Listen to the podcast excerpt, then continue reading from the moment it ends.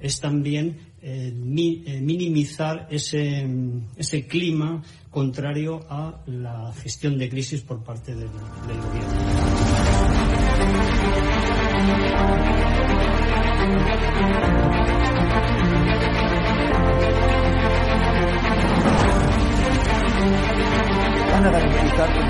inmediato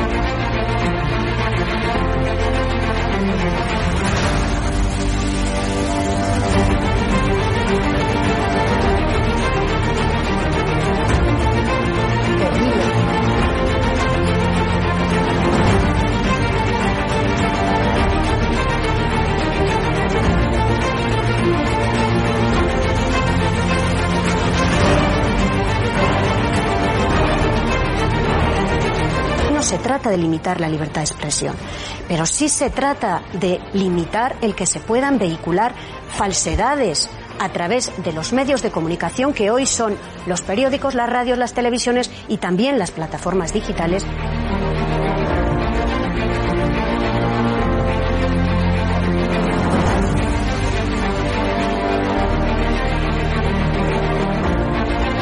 Cuando los comunistas han tenido éxito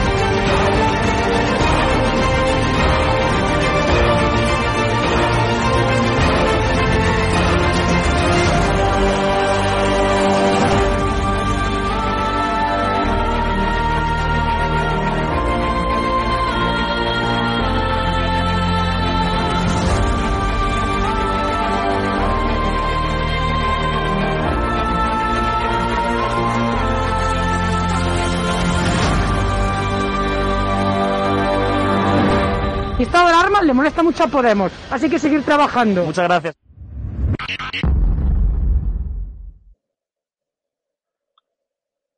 Muy buenas noches, espectadores de Estado de Alarma. ¿Qué tal se encuentran? Hoy vamos a hablar en Estado de Alarma con Cristina Seguí, con Roberto Centeno y con mi paisano David Santos, que está allí en Málaga, que es un crack, que le van a reducir su jornada por culpa de un inmigrante irregular que sale mucho más baratito que contratar a un chico humilde de un barrio malagueño, pues vamos a hablar de por qué a Podemos le gusta tanto fichar a delincuentes.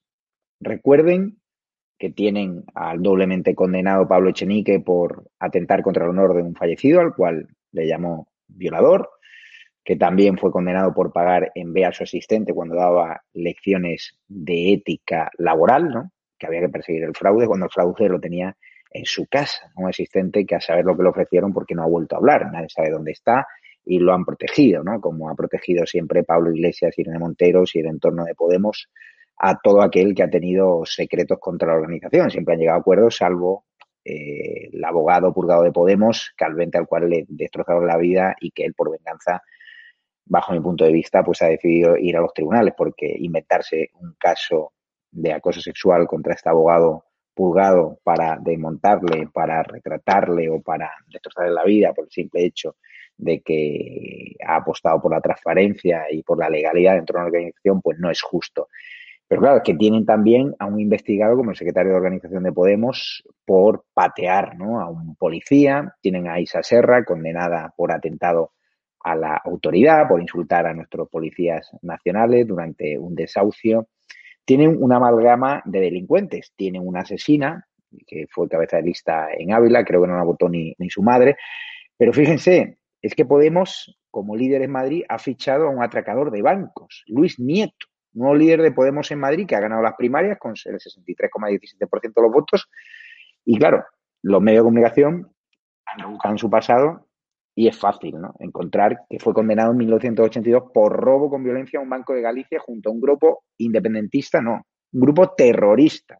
Es decir, robaba, robó un banco para darle dinero a un grupo terrorista gallego. Ese es el mirlo blanco de Podemos en Madrid. Este grupo terrorista era Loita Armada Revolucionaria. Los medios no están contando esta historia. Este pasado entre rejas ya le trajo problemas porque Luis Nieto es un viejo conocido de la prensa madrileña. ¿Por qué?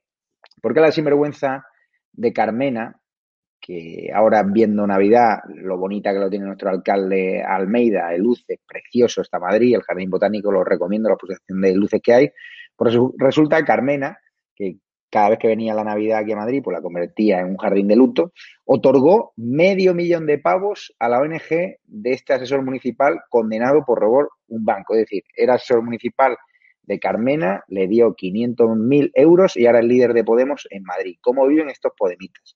Hay muchísimos temas de los que vamos a hablar, también de la inmigración irregular, de ese polémico vuelo ¿no? Eh, de, Gran Canaria a Granada, de Canarias a Granada, sin PCR para inmigrantes ilegales que llegan allí, están deambulando por Granada, sin protección policial, sin control de PCR, cuando los españoles nos piden PCR y cuando Granada está completamente cerrada, hay un cierre perimetral y no permiten ir de pueblo a pueblo. Pero parece ser que aquí tienen más derechos los ocupas, los inmigrantes irregulares, que los que pagamos nuestros eh, impuestos, que los que nos sometemos a antígenos o PCR cada vez que queremos viajar a Canarias. Es una auténtica vergüenza. Hoy ha, ha seguido recibiendo ataques Díaz Aviso y, por cierto, escriba este ministro de la Seguridad Social que ha dicho necesitamos a inmigrantes irregulares para pagar nuestras pensiones, millones hablaba, pues hoy ha salido en defensa ¿no? de los inmigrantes irregulares. Está claro que el gobierno social comunista quiere darle papeles porque si no los números no le salen, porque hay encuestas que ya hablan ¿no? de que podría estar a punto de producirse ese sorpaso del bloque de la derecha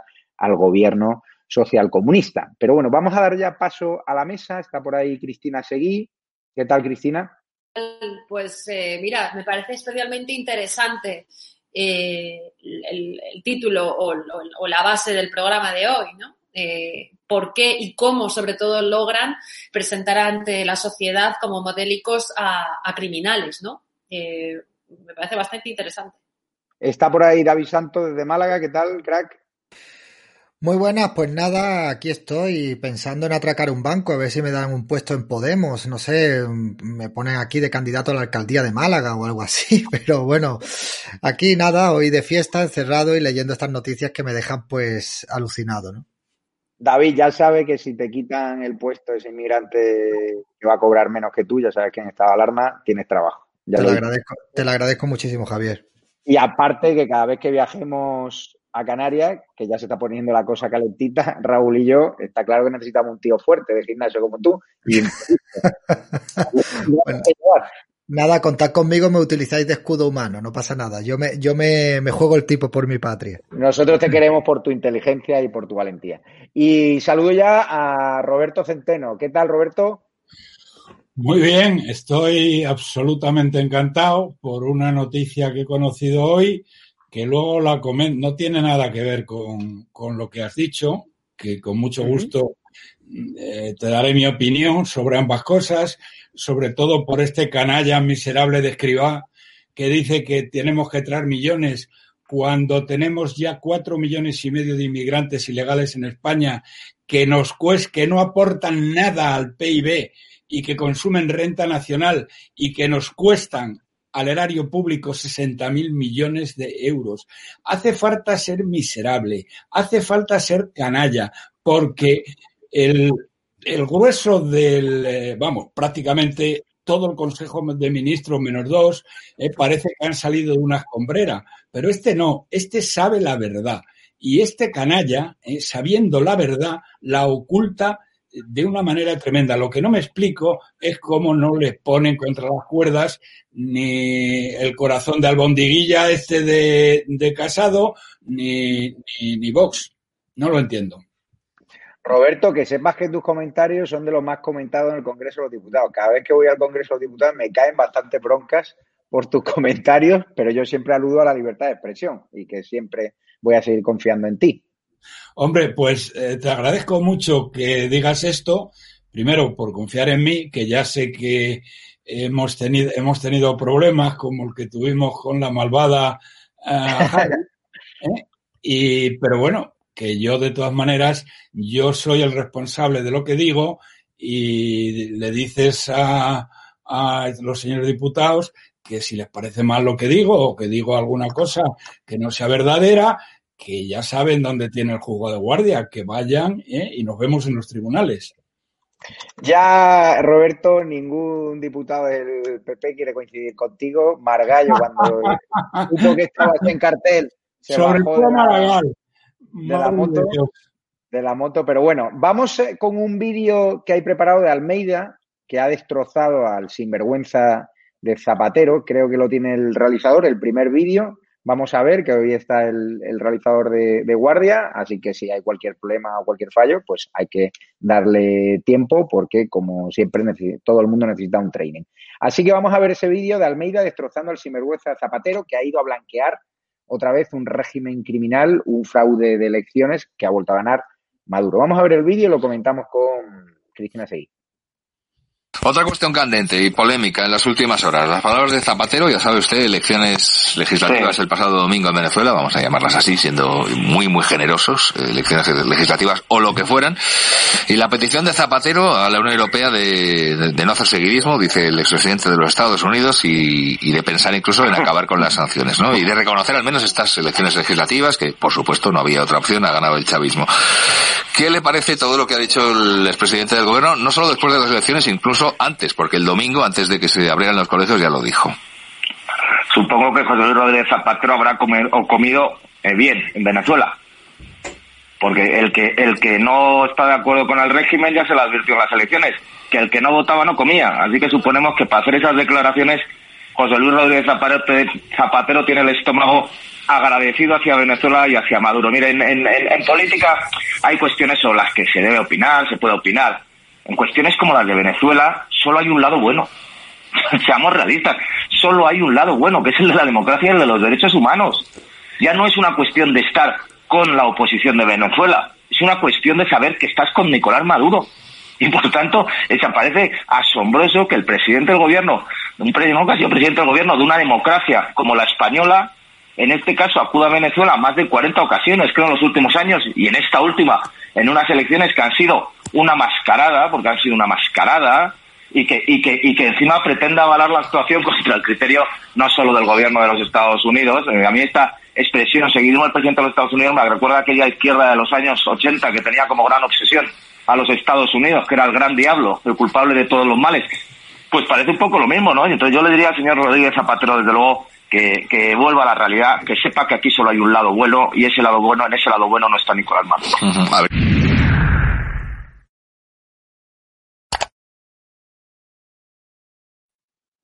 Cristina, ¿cuándo van a meter entre rejas al sinvergüenza blanqueador de regímenes criminales, no solo de Venezuela, también el de Bolivia, como Zapatero? ¿Cuándo vamos a saber, si es que ha sido así, cuánta pasta ha cobrado por blanquear esos regímenes criminales, por avalar elecciones que son a todas, todas, y lo dice la Unión Europea, un fraude? ¿Cuándo vamos a conocer los secretos de Zapatero? El otro día, y tienen el vídeo en estado de alarma, dimos eh, su villa exclusiva en Lanzarote y eso no se paga con el sueldo del presidente del gobierno. ¿eh? Pues mira, eso va a depender muchísimo de la gente que además, además de Zapatero, eh, haya cobrado y se haya enriquecido del, del chavismo, ¿no? Eh, al parecer también algunas empresas y algunas eh, personalidades políticas relacionadas también con la, con la trama Gürtel. Eh, yo, mm, vamos a ver, adoro, me encanta escuchar al alcalde de Madrid hablando en estos términos de, Zapatero y en otros muchísimo más duros que se, les- se le pudieran ocurrir. Ahora, no entiendo si el Partido Popular lo tiene tan claro, qué hace celebrando reuniones más o menos secretas eh, no tan secretas porque se pudo conocer cuando ocurrió entre el secretario general del, Partido Popular y, este infame comisionista de narcodictaduras y del cártel de los soles. Yo no lo, no, lo puedo entender. Básicamente yo creo que el Partido Popular sabe, todas las facciones del Partido Popular, incluso esa facción de la que hable Pablo Casado, de que tiene que acoger a todos los socialdemócratas moderados del país, ya entiendo que los que sean liberales y conservadores no pueden votar al Partido Popular, ya eso es lo que nos dice Casado, em, saben que Zapatero se ha ido a Venezuela a decir que la Asamblea Nacional Legítima, que fue disuelta, era un sistema antidemocrático y que eh, ahora es legítima, son legítimas esas elecciones fraudulentas porque eh, el que se ha presentado es una, es una Asamblea Nacional ilegítima eh, del dictador usurpando ese poder legítimo. Y Zapatero es ni más ni menos que, su principal comisionista. No es otra cosa. Zapatero eh, debería de explicar, o los medios de comunicación tan maravillosos que tenemos en este país deberían poderse investigar eh, todo lo que ha trincado Zapatero y Morodo de Venezuela. Pero luego llegas aquí, aterriza la número dos del sistema del régimen genocida del narcotráfico chavista y los jueces ni siquiera contemplan la posibilidad de ver esas cintas entre el ministro de Fomento y Delcy Rodríguez. Em, este señor se sabe absolutamente impune y presume de, sus viajes a Venezuela. Y eso es porque sabe que en España, lugar del que no solamente no ha huido, sino en el que sigue comprándose propiedades, al igual que Bono, que no creo que las haya construido precisamente eh, con el, su humilde eh, sueldo de, de, político, em, saben perfectamente que la justicia no va a ir contra ellos. No, no, eso está claro. Vamos con David Santos, a ver qué opinión tiene David de este blanqueador de regímenes criminales como es el sinvergüenza de Zapatero, que cada día tiene más cara de villano de, de Marvel. O sea, lleva años viajando a Venezuela, riéndose del pueblo venezolano oprimido pero es que ya parece ser que es que le da igual, que ya como manda a nivel global el Foro Sao Paulo después de haber ganado las elecciones norteamericanas, presumiblemente, porque ahora contará Roberto Centeno que estoy escuchando noticias que puede haber un giro. Pero bueno, volviendo al tema Zapatero, ¿cuál es tu opinión de, de este tapete? A ver, yo, yo sinceramente no, no voy a entrar en si es eh, si, si, si cobra dinero de una dictadura, si no cobra dinero de una dictadura. Cristina lo ha explicado muy bien, hay personas que lo explican muy bien, que encuentran la relación que hay, pero a mí sinceramente me gustaría que nos pusiéramos serios y dirigirme a la ciudadanía, a la gente que nos está viendo y pensar pues que si es normal que un expresidente del gobierno eh, haya estado más de 40 veces en Venezuela, por qué hace esos viajes, cuál es la conexión que hay entre el gobierno de España, entre el Partido Socialista y entre el régimen de Maduro, por qué casualmente Delcy Rodríguez también vino aquí y desaparecieron unas maletas y se supone que no pisó suelo español.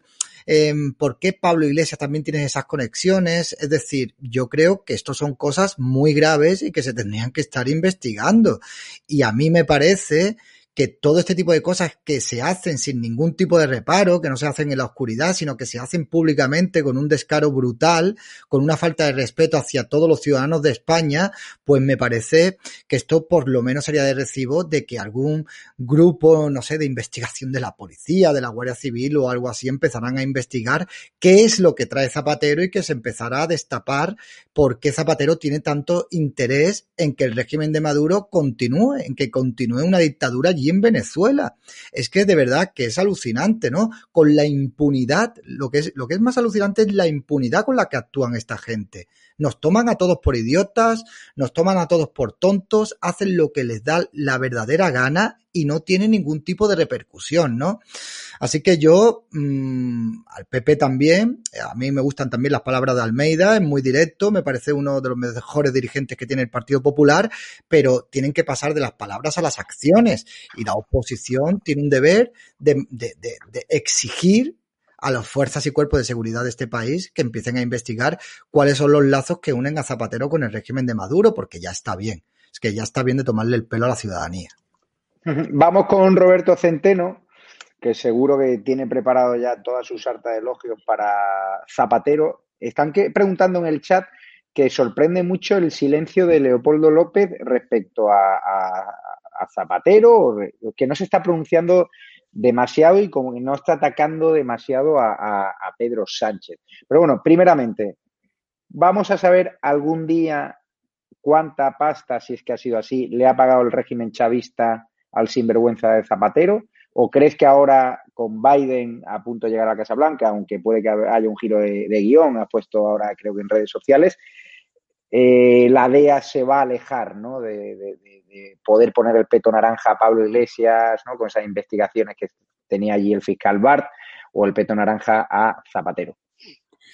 Bueno, vamos a ver. Eh, lo de Biden hoy precisamente eh, está mucho menos claro que en ningún momento después del 3 de noviembre, cuando se celebraron las elecciones.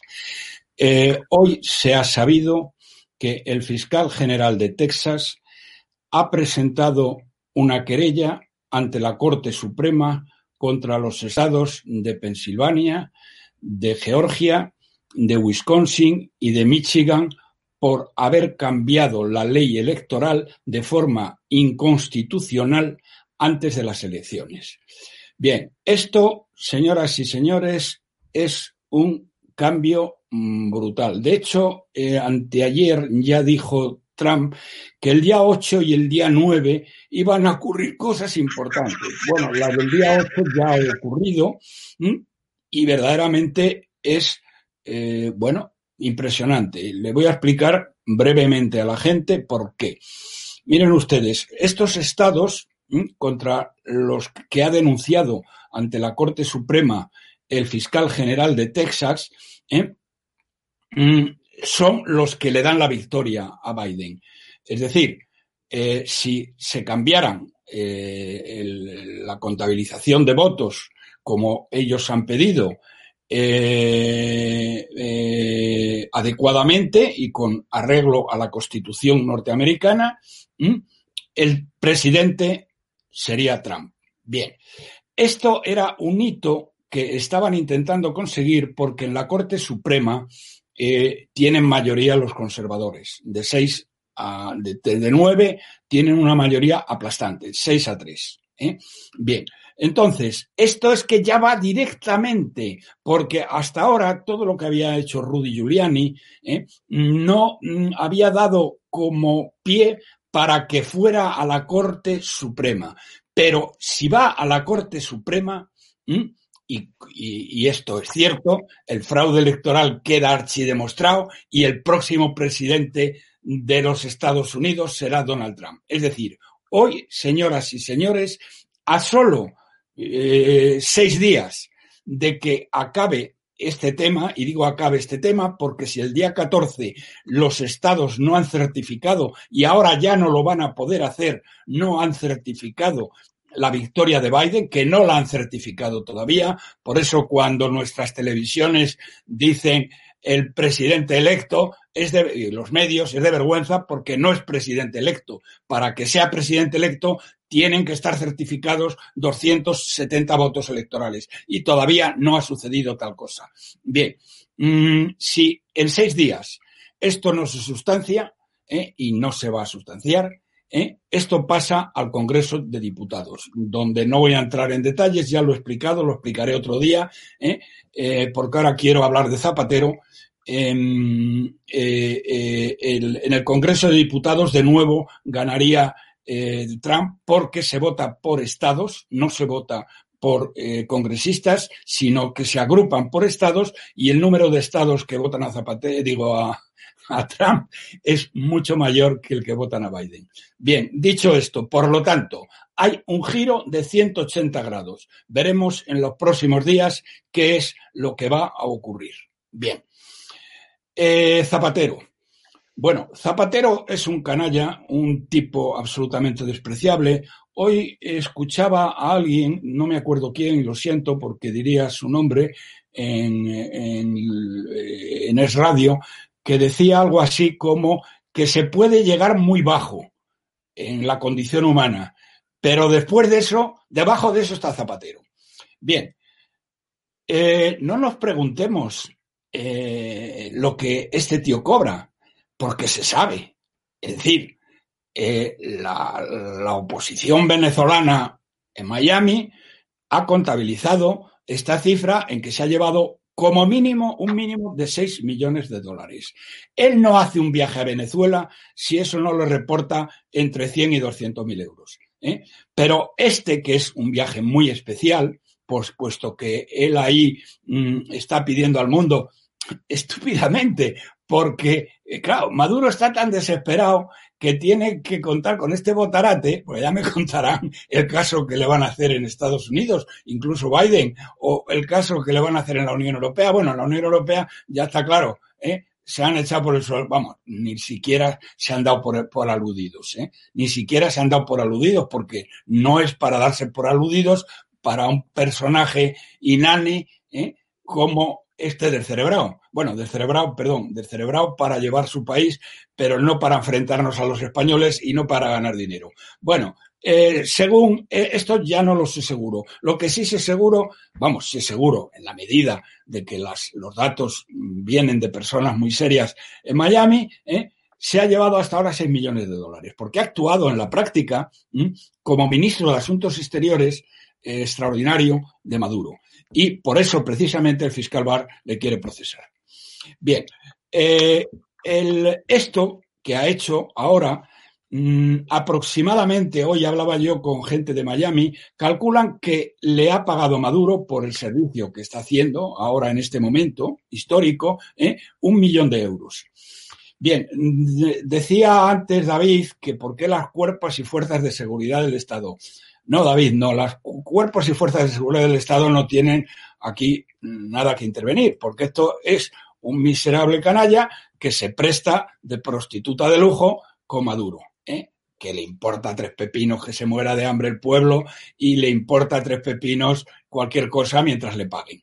¿eh? Quien tiene que hacerlo, quien tiene que hacerlo es la agencia tributaria. La agencia tributaria tiene que perseguir a Zapatero porque presumiblemente, según también la, oposición de Miami, pues este señor tiene el dinero en eh, paraísos fiscales que están por, no, no, en Venezuela, porque, en fin, malvado es, pero tonto no. ¿eh? O sea, es un malvado, pero no es tonto y desde luego no lo va a dejar en Venezuela. Lo primero que hace es sacarlo, llevárselo con él y bueno, pues puede ser en Antigua, puede ser en Aruba, puede ser en muchos sitios.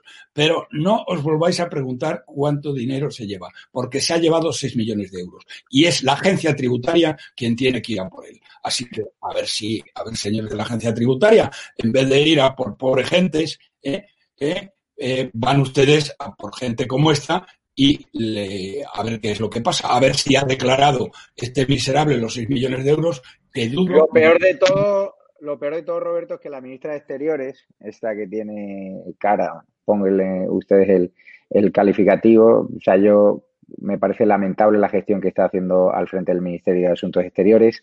Me parece lamentable que se haya cargado nuestro cónsul en Rabat por colaborar con esta alarma.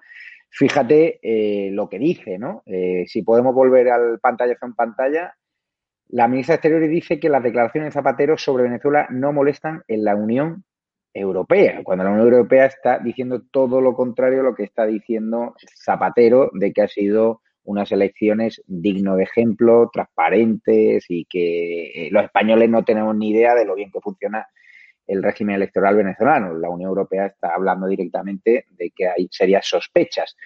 Pero bueno, Roberto, antes Pero, de... Vamos, vamos, a ver, eh, eh, lo que dice esta ministra, que no hay por dónde cogerla, eh, vamos, está, fíjate que dejó el listón bajo tu amigo Margallo, porque estaba muy por debajo todavía del amigo Margallo, que decía que el PP se había pasado siete pueblos en la austeridad cuando el traidor, el canalla de, Rajoy, nos ha endeudado a los españoles en 650 mil millones de euros. Manda narices el señor Margallo.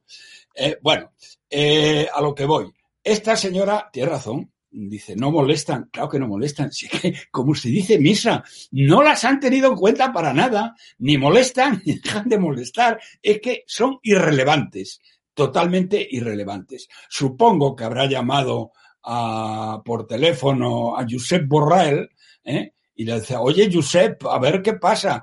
Y Josep Borrell no ha tenido más remedio que mandarle a la mierda. Pero vamos, quitando Josep Borrell, que le habrá llamado por teléfono, porque, hombre, una o dos llamadas, o tres o cuatro a Josep Borrell, entran en el millón de euros que según, eh, según la, eh, según la oposición venezolana, mejor dicho, la, oposición venezolana en Miami, eh, quiero ser preciso, eh, se ha llevado o se va a llevar por, por estos servicios, que menos que llamar cuatro o cinco veces a Josep Borrell. Le habrá dicho a Maduro, mira Nicolás, este Josep Borrell come por donde yo, vamos, es que lo que yo le diga, ¿eh? no te preocupes, Nicolás, que yo le llamo y le habrá llamado cinco o seis veces. Y claro, Josep Borrell, aunque quisiera hacerle el favor, ¿eh?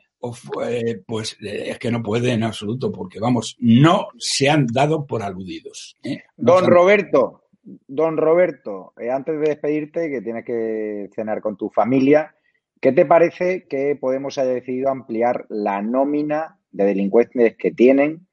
Tenían una asesina, pero les faltaba el atracador de bancos que robaba bancos, robó en el año 1982 un banco, fue condenado por robo con violencia y este dinero era para una organización terrorista gallega. Ahora es el nuevo líder de Podemos en Madrid y aparte recibió una suculenta subvención, que creo que tenemos el pantallazo por ahí, de Manuela Carmena, que otorgó medio millón de euros a la ONG de un asesor municipal, que es este condenado por, eh, por atacar el banco, por robar un banco.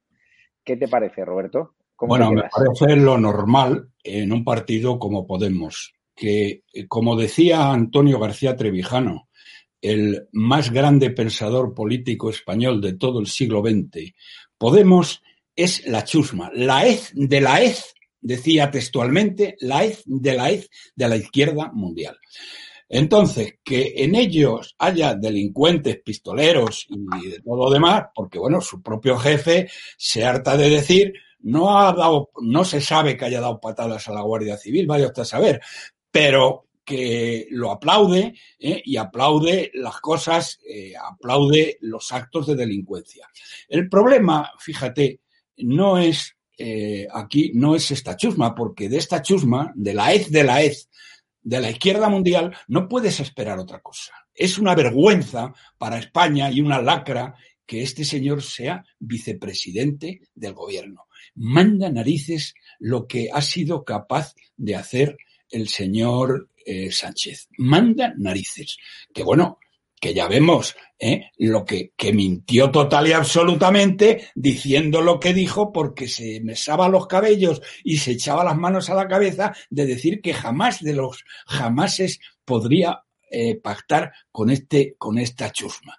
Bien, pero ¿cuál es el problema? El problema de este tío de Madrid, por ejemplo, que se llevó 500.000 euros y lo que le haya querido dar Carmena, ¿eh? El problema no es él, el problema son los madrileños que le votan. Es que eso es inaudito.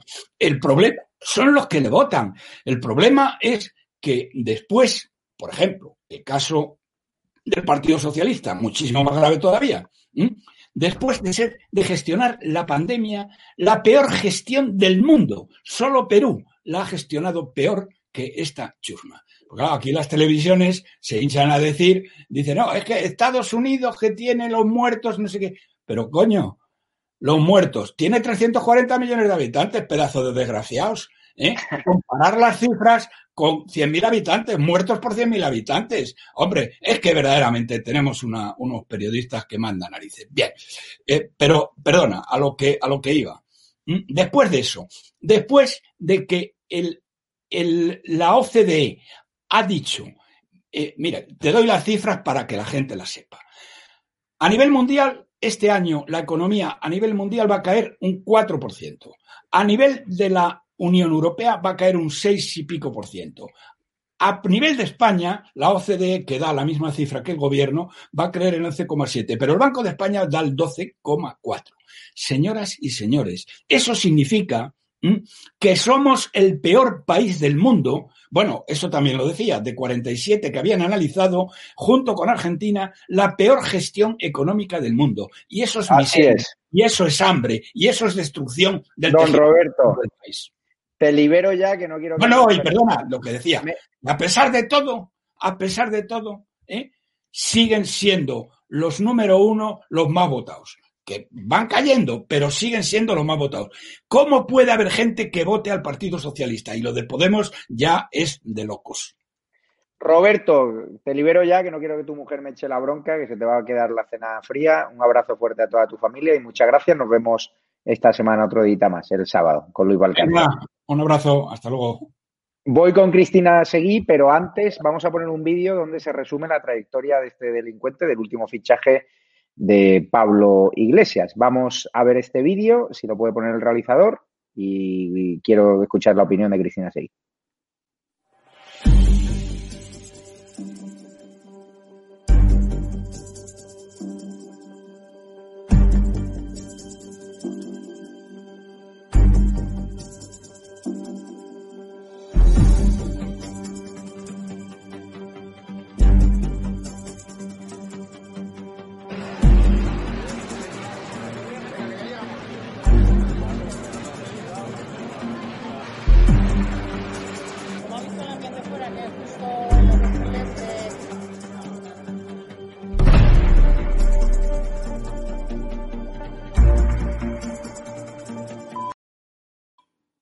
Cristina, ¿cómo te queda? Me hace gracia la asociación se, llamaba algo de, paz, dignidad y, paz.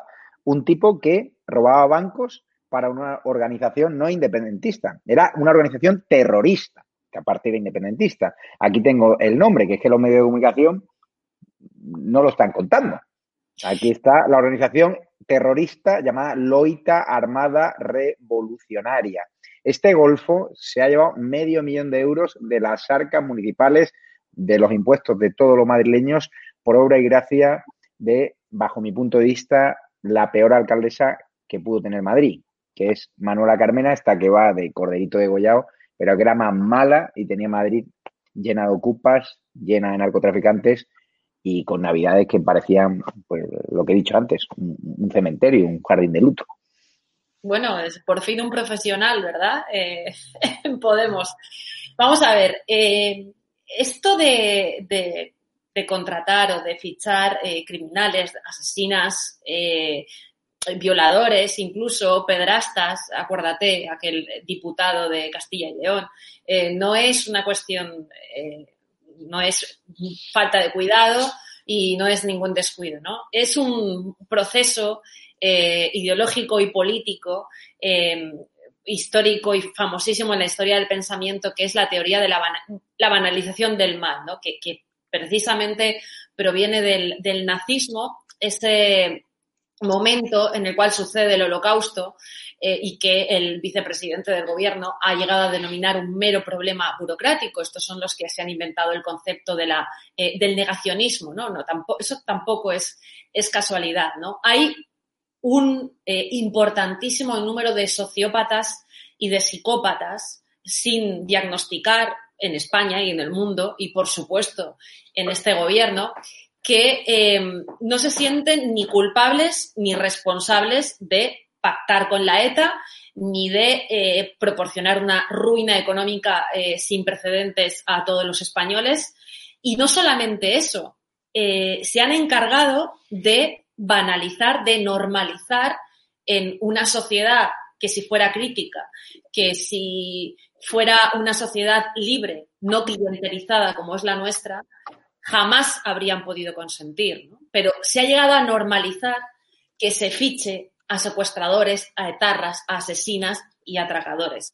Y en este caso también hay un, hay un, hay un fenómeno de admiración por parte de gentuza en el gobierno, como puede ser el vicepresidente del, gobierno, con un antepasado, o con un, perdón, con un antepasado, con un ADN eh, de, organizaciones terroristas que, eh, bueno, eh, admira a la gente que se parece a, su, a, sus, a sus antepasados, ¿no? muchas veces esta gente se pone como reto lograr funcionar dentro de un sistema establecido, democrático, eh, eh, a, gentuza como esta, ¿no? A insertar a criminales, a decir que los violadores tienen que estar fuera de las cárceles. Acuérdate de lo que pide Beatriz Jimeno, ¿no? La, número dos de, Irene Montero, ¿no? Ellos denominan actividad política a más de 40 años de, exterminio marxista y racista eh, etarra, ¿no? Y yo creo que eso no se puede conseguir si una importantísima parte de la sociedad no le ha dado de la espalda ya a, las víctimas del terrorismo, ¿no? Por eso es tan importante recordar. Fíjate la nómina de candidatos delincuentes eh, o de dirigentes que hay en, Podemos. Hay que recordar, la candidata de Podemos por Ávila, condenada por asesinato. Pilar Baeza, eh, vamos a poderlo ver en pantalla. Pilar Baeza, me gustaría que se viese su cara, el pantallazo, la candidata de Podemos alcaldesa de Ávila, que no la votó ni su madre, fue condenada a 30 años por asesinato. Eh, Pablo Echenique, cuando se conoció esta polémica, vamos a mantener el pantallazo, que quiero que se queden con su cara. No me lo quitéis tan pronto, ¿vale? Mantenerlo. Hmm. Pablo Echenique, cuando se conoció esta polémica de que tenía una asesina en sus listas, pues acusó al fallecido, a la víctima de esta sinvergüenza, de esta delincuente, de esta asesina, que la había, había dicho, ¿no? Pablo Echenique para blanquear a esta asesina que, bueno, que es que había habido previamente una violación. Recientemente fue condenado al pago de una fuerte multa por atentar contra el honor de esta víctima. Pero vamos a seguir repasando la nómina y mantengamos en pantalla el siguiente pantallazo. Isa Serra. Condenada, sí, voy a, voy a seguir repasando. Condenada a 19 meses de cárcel por atacar a la policía, atentado contra la autoridad. Eh, fue inhabilitada para ejercer la política. El viejo conocido Pablo Echenique, doblemente condenado por atacar al honor, como hemos dicho antes, de la víctima de Pilar Baeza y también por el pago en B a su asistente del que no se ha vuelto a saber. Me gustaría conocer la opinión de, de nuestro querido David Santos, porque con esta alineación de delincuentes, más algunos que ha recitado Cristina Seguí, podemos a que aspira a ser un modelo para la reinserción, ya tienen atracadores, tienen asesinos, Cristina Seguí hablaba de que tenían algún acosador, algún abusador sexual, tienen al condenas Pablo Echenique. ¿Esto lo hacen a propósito o es que a ver, les da absolutamente igual? A ver, Javier, mm, yo veo muy bien que el propósito de esta gentecilla cuando vino al panorama político español fuera la de acabar con la casta política. A muchos incluso hasta nos pudieron engañar durante un tiempo, ¿no? Porque las mentiras tienen las patas más cortas que Chenique. Al final se acaba pillando antes a un mentiroso que, a él mismo, ¿no? Una cosa es acabar con la casta política y otra cosa es llenar la política de exdelincuentes. Vamos a ver, que yo creo en la reinserción y creo que una persona en su vida puede cometer un error y puede cometer un fallo. Pero señores, estamos hablando de gente que no solamente no dimite porque están activos en la política, sino que presentan a candidatos de alcaldía como Ávila o ahora quieren presentar a este señor en Madrid con antecedentes eh, de portar armas de fuego, una por asesinato y el otro por atracar un banco para financiar a una banda violenta separatista, ¿no? Entonces, al final, cuando un ciudadano tiene que ejercer el derecho al voto y tiene que ir a votar y tiene que valorar entre casta política o exdelincuentes peligrosos, creo que la ciudadanía pues va a estar un poco aturdida, ¿no? Es tan difícil encontrar a gente que se pueda dedicar a la política, que no tenga ningún nivel de, perversión tan grande como tienen esta gentuza. Yo creo que al final es algo más como del romanticismo del comunismo y del socialismo y de la extrema izquierda, ¿no? Es decir, vamos a traer aquí a todos estos ex delincuentes que en realidad para nosotros no son delincuentes, sino que son personas que han estado luchando en contra de un sistema y de un régimen como el de 78 que para nada enterró a lo que fue el franquismo, ¿no? Yo creo que ellos lo ven desde esa óptica, ¿no? Y es por eso que ahora están haciendo esa campaña de blanqueo tan inmensa y tan grande y tan mediática con Bildu, donde también los dirigentes que hay pues son gente que han pertenecido a banda terrorista ETA, como puede ser el cabeza Arnaldo Tegui, ¿no? El cabeza visible de ese partido político. Al final, yo no lo sé, es la gente, son los votantes los que tienen que valorar a quién van a votar, señores. De verdad que quieren tener como presidente de una ciudad o en un partido político a gente que se dedica a patalear policías, agentes como Isa Serra que se dedica a insultar a, policías, a mujeres, que estamos hablando de la época del feminismo. Queremos como alcaldes a personas que han asesinado y que han acusado luego de violador a, la persona a la que le han quitado la vida. Queréis como alcalde a una persona que pertenecía a un grupo separatista en Galicia eh, que atraca a mano armada bancos no sé, de verdad, señores y señoras, vamos a abrir los ojos y vamos a ver qué tipo de gentuza tenemos. Ya lo de dimitir, eso para ellos lo dejamos porque no lo van a hacer, pero somos los ciudadanos a los que nos corresponde eh, pues castigar a esta gente en las urnas y que no tengan ninguna representación en ningún tipo de alcaldía, ni de parlamento, ni mucho menos en el Congreso de los Diputados, eso está claro. Cristina Seguí, querías hacer un apunte. Uy, eh, abrirle el micro a Cristina. Ah. Te quería comentar, a colación de lo que eh, te he dicho antes, eh, sería imposible que esta gente pudiera funcionar, pudiera articularse, pudiera tener cabida en la sociedad si no fuera porque una gran parte de ella le parece bien y como mínimo pues se deja eh, tutelar por esta clase de gentuza, ¿no? Tú estabas hablando hace un momento de Echenique. Echenique ha sido, es un polidelincuente, policondenado por defraudar a la seguridad social y por mancillar el nombre de una víctima, de una asesina, al cual encima tuvo que tachar eh, de violador ofendiendo a, ofendiendo a su familia, ¿no? Eh, date cuenta que este viernes, día 11, eh, Nueva Economía Forum, que es un foro privado de, debate, ha decidido libremente, y por supuesto está en todo su derecho, de em, organizar una charla patrocinada por Asisa y por otros eh, empresarios para eh, dar una charla, una lección de moral, de democracia al resto de los ciudadanos. Un tipo que es un delincuente y es uno de los monchitos de la filial narcochavista que hay en España, ¿no? Ya, ya entiendo. Por cierto, te voy a decir la última de tu amiga Irene Montera. Bueno, resulta que quieres buscar su caso Floyd. ¿no?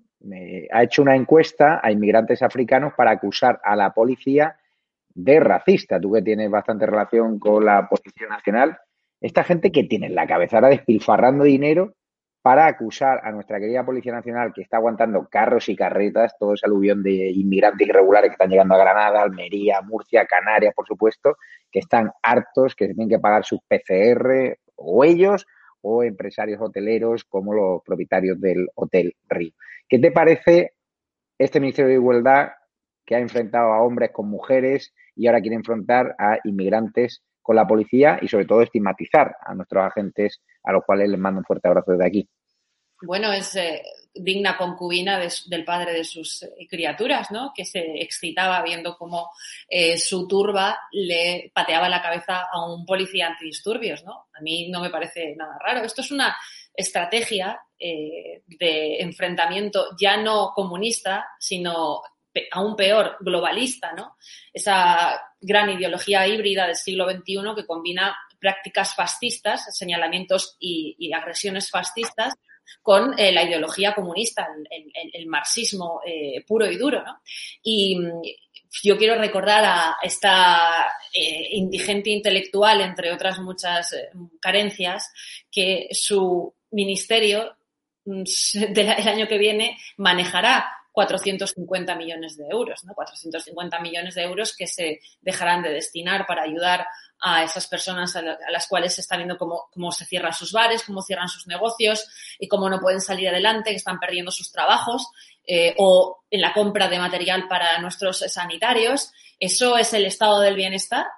Eh, bueno, pues eh, esta es una estrategia más globalista, las feministas marxistas que se han puesto al servicio del, del gran capital, ¿no? De estos que la mayoría de los periodistas de nuestro país dicen que no existe, que es una conspiranoia facha, simplemente por pereza y por, y por carencias muy serias a nivel intelectual eh, y por no hacer su trabajo, ¿no? Un trabajo de investigación y de contrapeso a la tiranía feminista y a la tiranía marxista que representa el feminismo, ¿no? entre otras.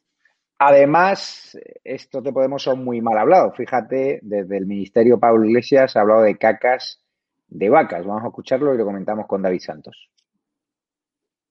ahora yo paso mucho tiempo con mis hijos pequeños. Los dos mayores tienen dos años y, un mes. Pues ya han empezado a hablar muchísimo y casi todo lo que dicen y lo que relacionan tiene que ver básicamente con los cuentos que les leemos. Los cuentos que les leemos, que además es impresionante, ellos no saben leer todavía. Entonces ellos van identificando las imágenes. A veces les hemos puesto también en la televisión algún cuento infantil que algunos son mejores que los de mi época, se alteran algunos roles de género y, digamos, son eh, mucho menos machistas que los dibujos animados que, yo veía de pequeño, pero me impresiona que buena parte de sus razonamientos, de sus primeros razonamientos éticos, tiene que ver con lo que van diciendo sus cuentos. Hay un, hay un ratón, un cuento de un ratón, que se dedica a mirar dentro del pañal de todos los animalitos. Entonces, cabra, ¿puedo mirar dentro de tu pañal? Entonces mira dentro del pañal de la cabra y es como, claro, hay cacas de cabra, con forma de cacas de cabra.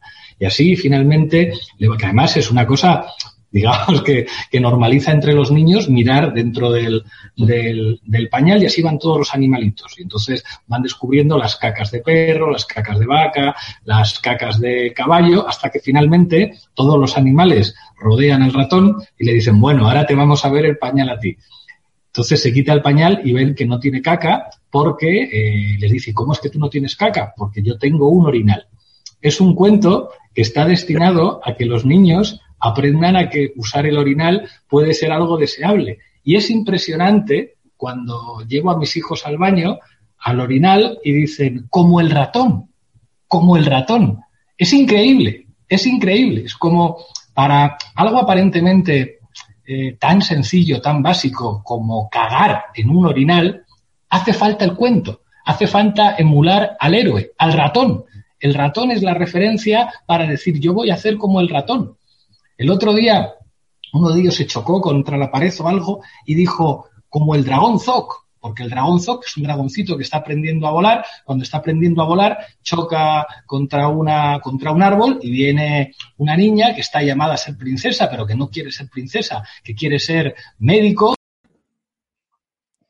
David Santos, pobres niños de Pablo Iglesias pobre país, mientras aquí hay miles de muertos por la pandemia por culpa del coronavirus y de su nefasta gestión, especialmente en las residencias de ancianos. Este dedica no sé cuántos minutos, ha estado con este que no paraba de tocarse la barba, no sé quién cojones es, pero te aseguro que han visto el vídeo cuatro gatos, no tengo los datos de audiencia, pero me lo puedo imaginar, solo hay que ver los vídeos de YouTube de Monedero, o sea, con el país en ruina, con autónomos quebrados, con hosteleros quebrados, con inmigrantes irregulares invadiendo nuestro país sin PCR, con miles de muertos por culpa de las negligencias del gobierno. Pablo Iglesias hablando de gilipolleces. ¿Cómo te quedas? a mí me gusta mucho este cuento, ¿no? Porque este cuento ya nos lo contaron hace tiempo, pero era, no era un ratón, era el cuento de la rata. Cuento de la rata que venía aquí pues a, a, a, cambiar y a mirar toda la caca que tenían pues todos los partidos políticos y acabar con toda la caca que había en el gobierno de España pues para saltar los cielos y para devolverlo, devolvernos la dignidad a los españoles. Pero ¿Qué pasó? Que a esta rata, cuando le miraron los pañales, pues tenía mucha caca, mucha caquita, demasiada caquita, incluso hasta caquita machista, ¿eh? en algunos de sus grupos privados. A mí, sinceramente, me alegra muchísimo que el señor vicepresidente del gobierno eh, pues eh, pueda darle una infancia tan feliz a sus niños y que puedan sus niños estar única y exclusivamente dedicados a ser felices y a leer y a escuchar cuentos de su papi y de su mami y de, de los asistentes que, y de los niñeras que los cuidarán también, ¿no? Mientras tanto, hay muchos de esos niños que viven en barrios obreros, en barrios donde él vivía y perjuró que jamás saldría para no perder el contacto con la ciudadanía, donde, pues lamentablemente, sus papás no tienen el estado de ánimo de estar contándoles cuentos y el cuento que viven diariamente eh, es una pesadilla donde ven a sus papás que están parados y ven a sus papás que no saben cuál va a ser el futuro que van a tener en este país. Pero yo me alegro mucho por el señor vicepresidente, por la señora ministra Irene Montero y por los dos niños que, o tres niños que tienen ya, que son pura casta y les espero que tengan una infancia muy feliz y que el día de mañana, pues que sean inteligentes y que no les salgan comunistas. Por cierto, eh, Cristina Seguía han criticado muchísimo a Isabel Díaz Ayuso por su hospital contra la pandemia, que es, ha sido récord en cuanto a la forma en la que lo han hecho, la forma transparente, la rapidez, que vamos, parecían, parecemos que en Madrid tenemos el mismo poderío que la China comunista a la hora de levantar hospitales. Ya sabéis que la izquierda radical, a pesar de que un hospital público organizó manifestaciones, ha recibido un montón de críticas y ella fue clara, es decir, con el dinero que están despilfarrando en el independentismo en Cataluña, pues se podrían haber levantado tres o cuatro eh, hospitales Isabel Zendal.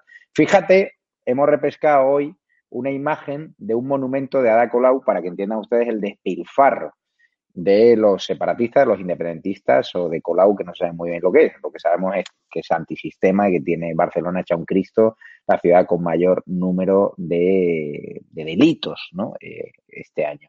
Fíjate, 338.000 euros por seis pedruscos.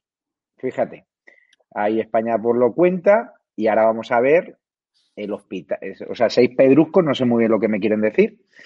Y fíjate la foto de Isabel Díaz Ayuso inaugurando el hospital de Isabel Zendal, ahí con el alcalde Almeida, decir, mientras en Barcelona despilfarran 338.000 euros en seis pedruscos, Díaz Ayuso hace un hospital público como Dios manda para luchar contra la pandemia después de haber recibido esa herencia envenenada de este gobierno que lanzó a la calle a miles de mujeres en Madrid y se provocó la situación que todos sabemos, una bomba biológica que luego afortunadamente Díaz Ayuso y su consejero de Sanidad, Enrique Ruiz Escudero, pudieron revertir a pesar de los continuos ataques con datos falsos del Ministerio de Sanidad de Salvador Illa, que por cierto Salvador Illa la semana que viene estará en Salvados, ese programa basura que me ha puesto en la Diana y por el cual he recibido amenazas de muerte. Pero cuanto más nos den, cuanto más nos ataquen, yo más orgulloso eh, me siento, sobre todo que me dediquen un programa sin ser golpista o sin ser eh, separatista. ¿Qué te ha parecido esos seis pedruscos? No sé si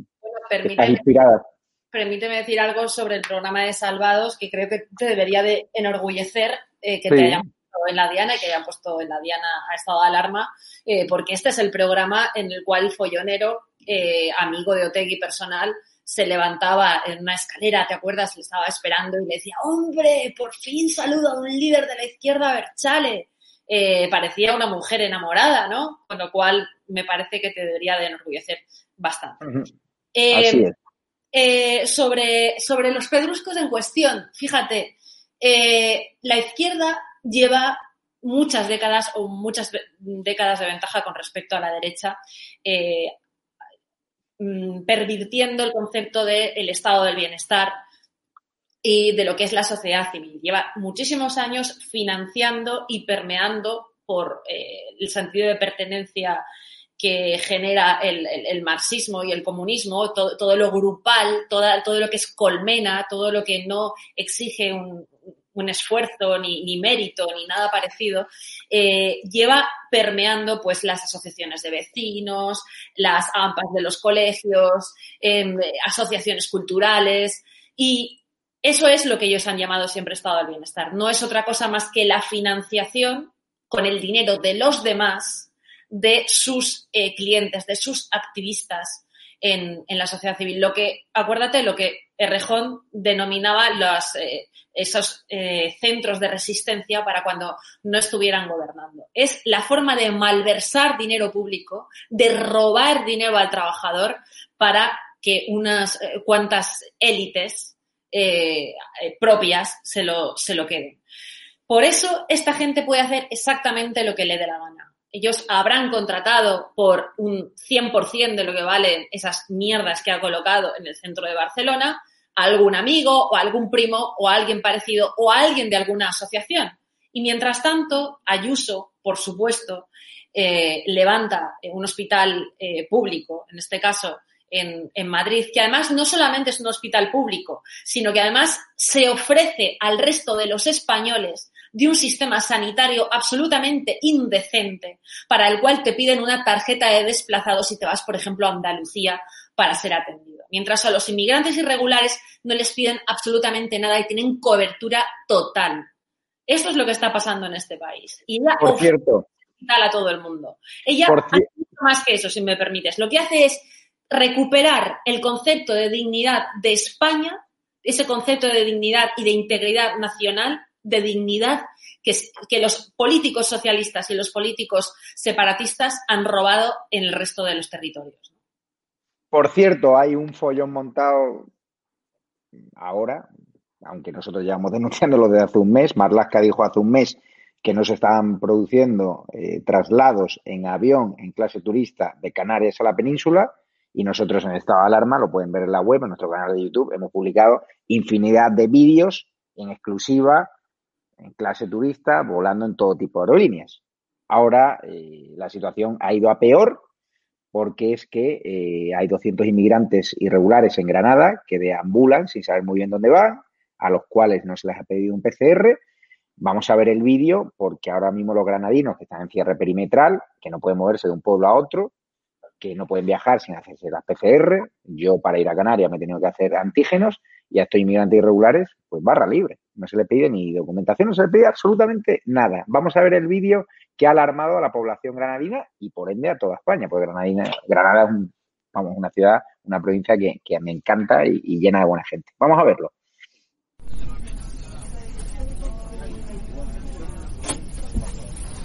Bueno, pues ya hemos llegado a Granada. Llegamos a Granada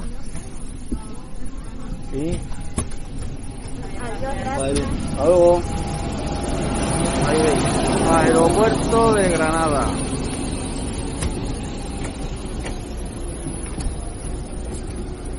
¿Dónde van? A la calle. ¿Hay policía? ¿Hay alguna comitiva que los recoja? No, para nada. No hay nadie. Directamente, sueltos por Andalucía. Nosotros tenemos todas las restricciones del mundo.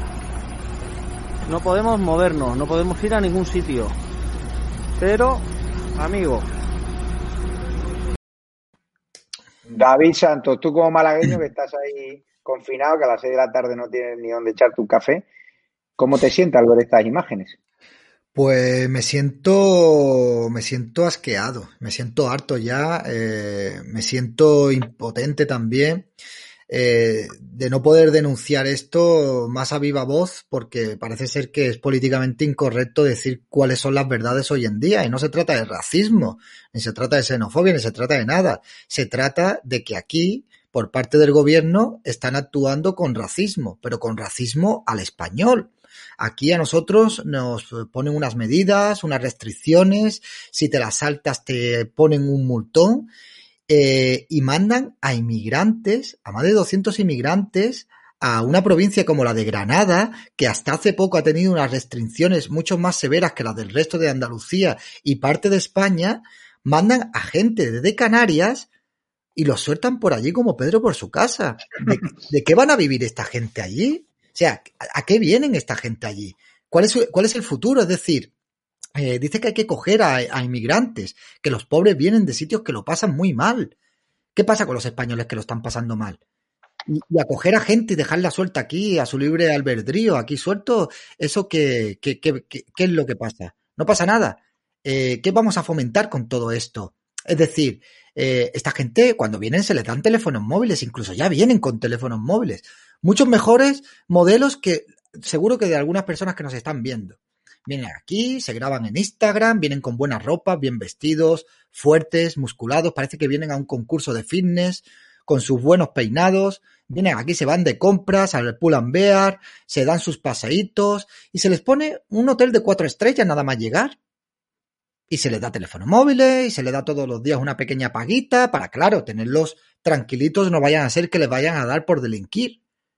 Y luego, pues le pagamos un viaje también a la península sea, cuando esta gente cojan el teléfono móvil y llamen a su primo, a su amigo, a su hermana, a su cuñado, y los llamen y les digan, oye, ¿qué estáis haciendo allí? Veniros para acá. Si esto es jauja, esto es un cachondeo de país. Señores, al ritmo que están entrando esta gente, nos van a colar aquí cuántos al año. ¿Medio millón de inmigrantes al año? ¿Hasta cuándo vamos a poder soportar esto? Y con la tasa de paro que tenemos, en multitud de oficios que tenemos, ¿cómo vamos a absorber toda esta inmigración? ¿Qué va a pasar con toda esa gente que van a tener que trabajar en negro y con todos esos autónomos que no van a poder competir con lo que van a cobrar esta gente trabajando en negro? Los que vengan a trabajar, porque muchos de ellos no vienen a trabajar, no os quepa la menor duda. Pero bueno, esto es lo que tenemos. ¿Para qué, vamos a estar diciendo nada más. Si es que es posible que hasta nos puedan censurar en, en YouTube por decir las verdades, ojo, que molesta mucho. Pues nada, señores, esto es lo que tenemos. Fíjate, David, que uno de los inmigrantes que iba en ese vuelo hizo una confesión, uno de los pasajeros españoles que está harto de esta situación, de esta invasión migratoria tolerada y permitida por este gobierno social comunista, que su plan es darle papeles a todos y ganar las elecciones de forma fraudulenta, porque a mí me parece que permitir la entrada de inmigrantes irregulares con el único objetivo de ganar unas elecciones es un fraude. Es un fraude como están haciendo en Venezuela.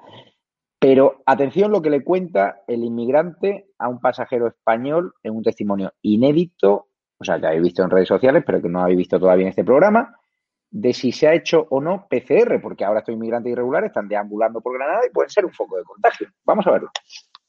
¿Cómo te llamas? Tu nombre, tu nombre. Muy bien. Oye, ¿te han hecho PCR en España? No. ¿No te han hecho PCR? No. ¿Ninguna? ¿Ninguna? Nunca.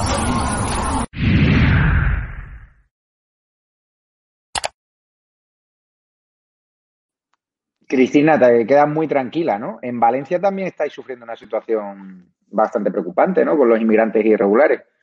Comentarte que por el aspecto de este señor, que suele ser marroquí, el, eh, lo que está haciendo España permanentemente y también Marruecos, que está enviando a gente para poner el cazo al gobierno y a Europa, eh, es violar el convenio bilateral que hay eh, acordado entre Marruecos y España, por el cual se tiene que devolver a toda la gente que ha entrado ilegalmente en el país y sobre todo a los menores no acompañados, que son responsabilidad de los padres y del Estado, no del país que recibe y, por supuesto, y ni mucho menos del contribuyente que lo paga.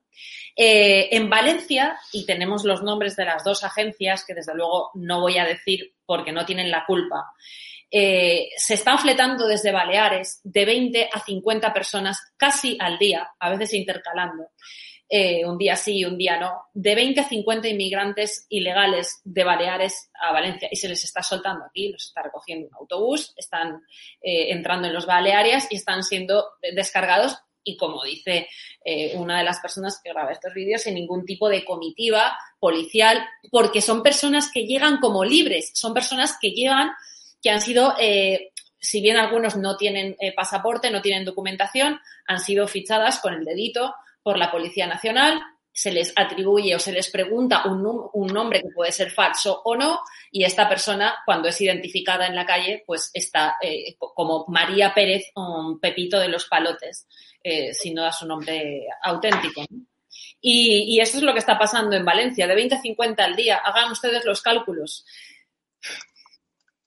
Cristina, resulta que hoy ha dado una entrevista al ministro Escriba, este que ha dicho que vamos a necesitar millones de inmigrantes irregulares para pagarnos las pensiones. Es decir, ya están construyendo ese relato tanto gusta en Moncloa para justificar que les den papeles y ganar las elecciones, porque si tienen que tirar de los votantes actuales, ya le digo yo que el sorpaso de la derecha solo hay que pasearse por la calle o ver los abucheos que recibe cualquier miembro de la corporación de Sánchez, pues eh, hay que entender que esos sondeos no son reales. El sondeo real es irte a una cafetería, es irte a un taxi, es irte al tren y preguntar a la gente qué opinan de este gobierno de sinvergüenzas. Mira lo que dice el ministro Escrivá, que critica las sospechas infundadas sobre el traslado de inmigrantes a Granada. Pero si estamos viendo las imágenes, si es que no solo se está produciendo a Granada, se está produciendo a toda España, están llegando a Teruel, están llegando a Galicia, están llegando a Asturias, están llegando a Murcia, están llegando a Málaga. Encima van al Banco de Santander y cobran su cheque nominativo que los pobres españoles que no tienen ni para llegar a fin de mes no están recibiendo. Están construyendo el relato, entiendo, ¿no? Bueno, eh, decirte, la gente que paga estos billetes que están siendo fletados, billetes de avión, eh, de Ryanair y de Balearia, etcétera, etcétera, es Cruz Roja con el dinero que les da el gobierno. Tú pagales 400 euros a cada uno, el teléfono prepago y el transporte a la península y tú te quedas con el resto. Con lo cual, Cruz Roja está cobrando esa mordida. Segundo, lo que dice Escriba es exactamente lo que ha dicho el ministro del Interior. A pesar de los documentos, porque saben perfectamente que los medios hegemónicos, las televisiones, y sobre todo las televisiones, eh, van a no emitir estos vídeos, menos mal que están las redes sociales y menos mal que tienen la gente sus móviles para poderlo contar. Eh, porque básicamente están absolutamente compradas. El ministro Marlaska, ese ministro que, fabricó informes policiales falsos para decir que los diputados de Ciudadanos no habían sido agredidos en el Día del Orgullo Gay, entiendo que no se, no se puede esperar de, él ninguna sola verdad y tampoco de, de su ejecutivo, ¿no? No se puede esperar ninguna verdad de un presidente del gobierno que intentó ganar una secretaría general poniendo tres urnas detrás de un biombo, ¿no? Eh, menos mal que tenemos los teléfonos móviles y menos mal, desde luego, que están las redes sociales con las que el gobierno va a intentar acabar a como dé lugar. Por cierto, hemos recibido hoy unas imágenes, David Santos, que vas a flipar, de Playa Amadores, en Canarias, de inmigrantes irregulares entrenando como si no es un mañana. No sé para qué se están preparando. Cada vez que Raúl y yo hemos ido a los hoteles de lujo donde están los inmigrantes irregulares, nos los hemos encontrado entrenando al toque de corneta, siempre en fila, siempre disciplinados. Está claro que no vienen en clenques, no vienen a tener de frío, pero fíjate estas imágenes que estos inmigrantes irregulares no descansan ni un puente. No sé si que se están preparando para una guerra que se avecina.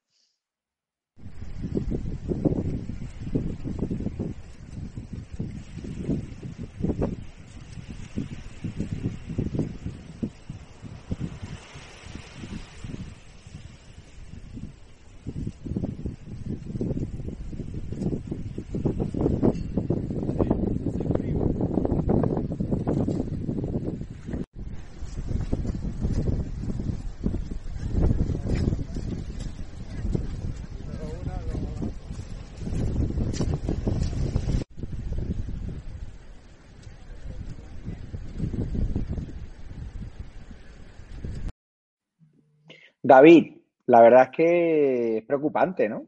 Porque esa obsesión por entrenar esos cuerpos fornidos, cuerpos atléticos, vamos, como los nacionalicemos, vamos a ganar todas las categorías de los Juegos Olímpicos. Pero Sí. el problema es que, es que tengan en su cabeza otro tipo de intereses, porque me decía una vecina aterrada del pueblo de Santa en Lanzarote, dice, ahora están muy aburridos, pero el día que les dé por hacer otras cosas, por delinquir más de lo que están haciendo, ¿cómo lo vamos a parar si en el pueblo de la Santa no hay ni policía? Si te están preparando para el saltamiento de valla, Raúl, eh, Javier, es que mm, estas cosas hay que analizarlas, ¿no? Un poco desde fuera y, y- y darse cuenta de que nos están engañando. Es decir, si son personas que vienen de, de huyendo de la guerra y de la miseria, van a venir tan musculados y va- se van a dedicar a estar entrenando por las mañanas en la playa.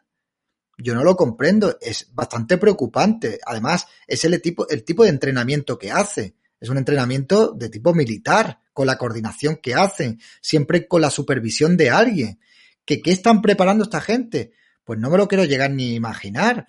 Pero bueno, a mí me preocupa bastante pues que vengan gente tan joven, tan bien preparada físicamente, que se preocupen tanto de estar bien preparado físicamente, mientras gran parte de la sociedad española, eh, pues no podemos estar tan fuertes ni tan bien preparados físicamente, porque mientras esta gente con hotel pagado están ahí, con unas vistas preciosas, en un lugar paradisíaco, en una playa preciosa, entrenando las mañanas al sol, con comida incluida, otros, gilipollas de la vida, estamos trabajando. Y claro, estamos preocupados en nuestros quehaceres del día a día y de salir adelante porque nadie nos paga ni nos ayuda, ¿no? Eso los que puedan trabajar. Nosotros no tenemos tanto tiempo para dedicarnos a, a fortalecer nuestro cuerpo y a esculpir nuestros músculos, ¿no? Yo no sé qué estarán preparando, pero a mí, sinceramente, ver este tipo de imágenes me dejan muy, muy, muy preocupado y a la vez también me hacen sentir que soy un idiota, ¿no? Pero bueno, nada, no pasa nada tampoco, no se puede decir nada porque ya sabéis que eso es xenofobia y a esta gente son los mejores y hay que acogerlos con los brazos abiertos. Pero ya digo, que esta gente no vienen de pasar hambre, que esta gente no vienen de, de- de- huyendo de la guerra, esta gente viene aquí no sé a qué, el tiempo lo dirá, ya veremos a ver. Lo que está claro que muchos de ellos tienen un móvil mejor que el tuyo. que el. Seguro. segu- Y una vida mejor que la mía, segurísimo también, claro. Eso está claro. Y que la de muchas personas. Hay uno que se ha pegado un, un viaje, contaba el medio digital, caso aislado, que ha estado ya en toda España, el tipo. Y lo ha subido a Instagram, se ha, Sí. mudado, se ha movido, brutal. ¿eh? Yo he estado haciendo seguimiento. Le estuve, le estuve haciendo un seguimiento yo por Twitter, que creo que es que me lo han cogido a mí la gente de Twitter y se han hecho eco porque yo estuve haciéndole un seguimiento desde primera hora. Y este chico, que yo lo seguía en Instagram, que por cierto hace días que no lo veo, a lo mejor me ha bloqueado y tal, lo buscaré, se está pegando una vida de lujo. Además, es que se ha recorrido España entera ya está en Francia eh, y sube vídeos pues bebiendo alcohol, de fiesta, con fajos de billetes en lo alto de la mesa, con politos Lacoste que pueden costar pues 90, 100 euros. Pero, eh, pero, poni- pero poniendo- alcohol, alcohol, esto Sí, no era musulmán, ¿eh? No, no, no, esto que van a ser musulmanes, esto no son nada, bebiendo alcohol y haciéndose fotos en la puerta de una comisaría haciendo la peineta, o sea, que se ve que ya se han adaptado muy bien a lo que es la cultura occidental, también que vamos, no te resulte extraño si este tipo con el nivel de adaptación que tiene, de aquí a un par de años, eh, se posiciona como, pues, eh, para la alcaldía de Barcelona por Podemos, por ejemplo, por decirte una ciudad, vamos. O sea, porque es que esto ya es, es alucinante. Pues David, te despido ya. Muchísimas gracias. Nos vemos la semana que viene. Síganle en su canal de YouTube. Gracias Muchísimas gracias. Y despido ya a Cristina Seguí por si quiere dar un titular de cierre. Le dejo esa venia. Que por cierto, esta semana vamos a estrenar una sección para desentrañar la mafia, la corrupción, la invasión migratoria en una comunidad autónoma donde los medios de comunicación, los grandes medios de comunicación, no sabemos muy bien por qué, será porque reciben muchas subvenciones del gobierno para dar su lado más amable, pues no informan, no informan de las desgracias que están padeciendo la comunidad autónoma de Baleares, en especial Mallorca, en especial Ibiza, que es el territorio español con mayor caída del PIB. Un abrazo a los hoteleros y a los hosteleros y a la gente que dependéis de bares, comercios y del turismo que estáis ahora mismo en la quiebra. Ibiza, Palma de Mallorca y Formentera, por supuesto, ¿no? y todas las islas Baleares. Pues así es, ¿no? Baleares junto con la comunidad valenciana son los dos grandes territorios nacionales, las dos grandes regiones que sufren sistemáticamente las agresiones y la violación de derechos fundamentales al individuo en todo lo relativo a, su- a esos derechos fundamentales, a la educación, a la libertad de elección de lengua de sus hijos, a el modelo de recepción de inmigración ilegal de esos manteros que están perpetuamente en las playas, tanto Valencia, repito, como, eh, como Baleares, ¿no? Esas dos comunidades autónomas que si logran caer, que si avanzan un milímetro más en esa conversión de un, dos antiguos reinos a, a dos comunidades mm, absolutamente plegadas al poder político separatista catalán, pues acabará por quebrar el país entero. Así es, pues Cristina Seguí, muchísimas gracias. No te pierdas ahora la entrevista que hicimos yo y un murciano encabronado, Raúl, y mi persona en Tenerife al líder de los empresarios del sur de Tenerife. Resulta que Antena 3 nos ha venido contando la milonga de que está Canarias al 70% de ocupación hotelera y que este puente ha habido incluso un repunte. Pues bien, hemos acudido al líder de los empresarios, del círculo de empresarios del sur de Tenerife, donde está principalmente la zona turística de Tenerife, que tiene hoteles, que tiene bares, y os va a contar si es verdad o no, y cómo están padeciendo esa ruina, esa crisis, si están teniendo ayudas del gobierno canario, del gobierno central. Es un drama la hostelería. Les mando un fuerte abrazo a todos los que se dedican a la hostelería. Y vean ya la entrevista que le hicimos Raúl y yo, que merece la pena porque dice la verdad.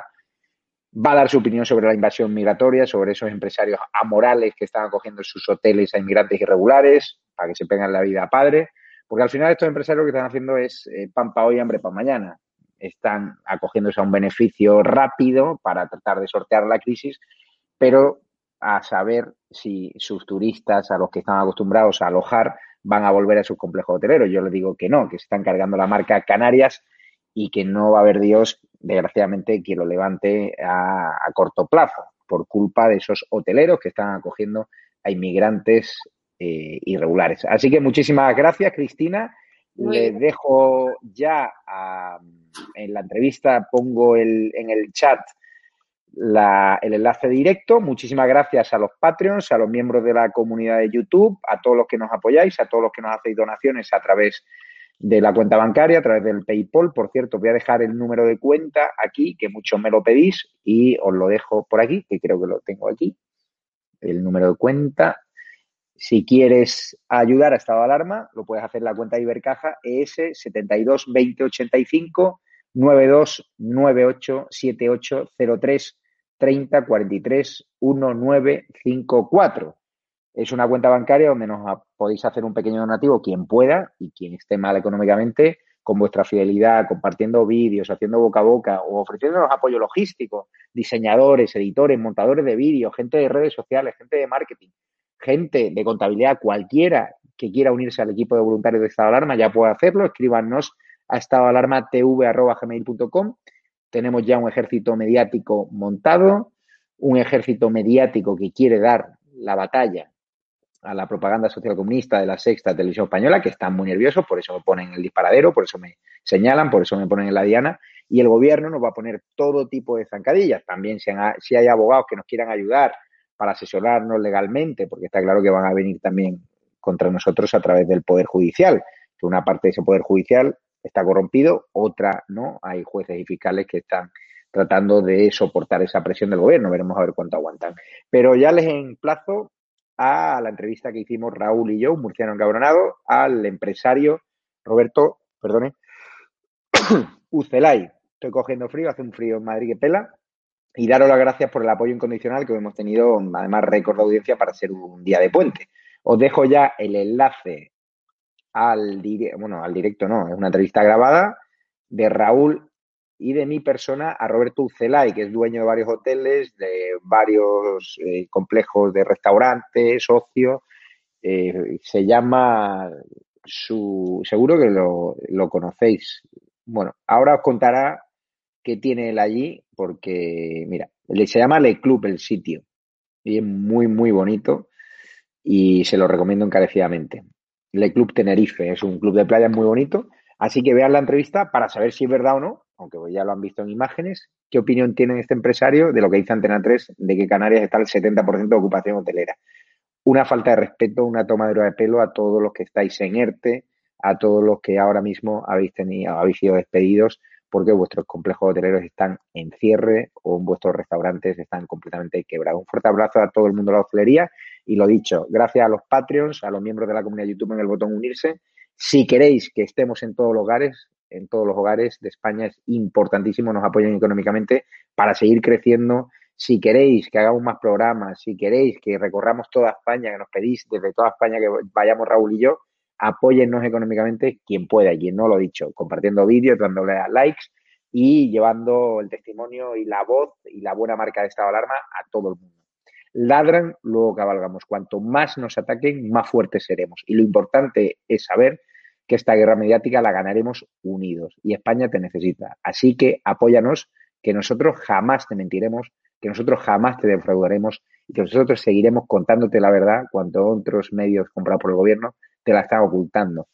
¿O es que Antena 3 va a publicar esos vídeos de inmigrantes irregulares llegando a Granada? ¿O es que la sexta lo va a hacer? Nosotros sí. Y por eso ya somos únicos y por eso nos hemos convertido en un fenómeno social mediático gracias a tu apoyo, a tu cariño que es lo que me hace levantarme cada mañana sintiéndome más motivado que nunca para destronar a la sexta en su hegemonía social y mediática en este país. Cada día son más los españoles que dejan de confiar en la sexta y que se vienen con nosotros, porque nosotros al menos no la defraudamos, nosotros al menos no les contamos milonga y nosotros no dependemos de esa publicidad institucional del gobierno del bulo que debería destinarse a ayudar a los autónomos, a las pymes, a las personas que lo están pasando realmente mal, a test rápidos, a arrastradores, a sanidad y a educación. Muchísimas gracias por todo y me despido ya. Métanse ya en el vídeo, en la entrevista que grabamos con Roberto Ucelay, líder de los empresarios del sur de Tenerife. Se la hicimos Raúl, un murciano encabronado y yo. Está especialmente bien, son 20 minutitos y os va a ofrecer la realidad empresarial en Canarias, lo que está sufriendo el sector de la hostelería sin filtros, sin preservativos informativos, sin censura, la realidad pura y dura. Muchísimas gracias, métanse ya la entrevista y luego viene el lado más oscuro de los medios con Luis Barcárcel, redactor jefe de Periodista Digital, que tiene un mensajito para la sexta en el canal de YouTube. Muchas gracias, hasta luego.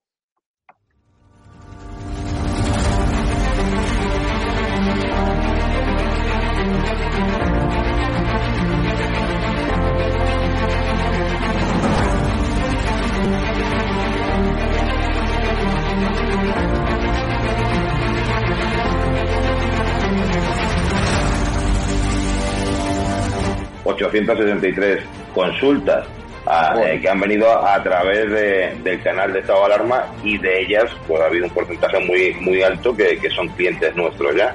Yo la verdad que cuando hice, cuando di este paso de publicar, porque claro, yo no tengo ningún medio de comunicación como puedes tener tú, y mi forma de, demostrar mi cabreo y mi indignación con este pues voy a intentar a ver si puedo, puedo, que yo no soy políticamente correcto. Has sentado cátedra, apoyas un proyecto por la libertad de expresión, has puesto una pancarta contra el gobierno, te va mejor que nunca a pesar de la pandemia. Don Félix Revuelta, presidente de Naturhaus, propietario también de la Unión Deportiva de Logroñés, dueño de este hotel maravilloso donde nos has alojado. Está mal que lo diga, pero desde que me hice un poco famoso por mis expresiones en contra de este gobierno social comunista, mi negocio ha ido para arriba.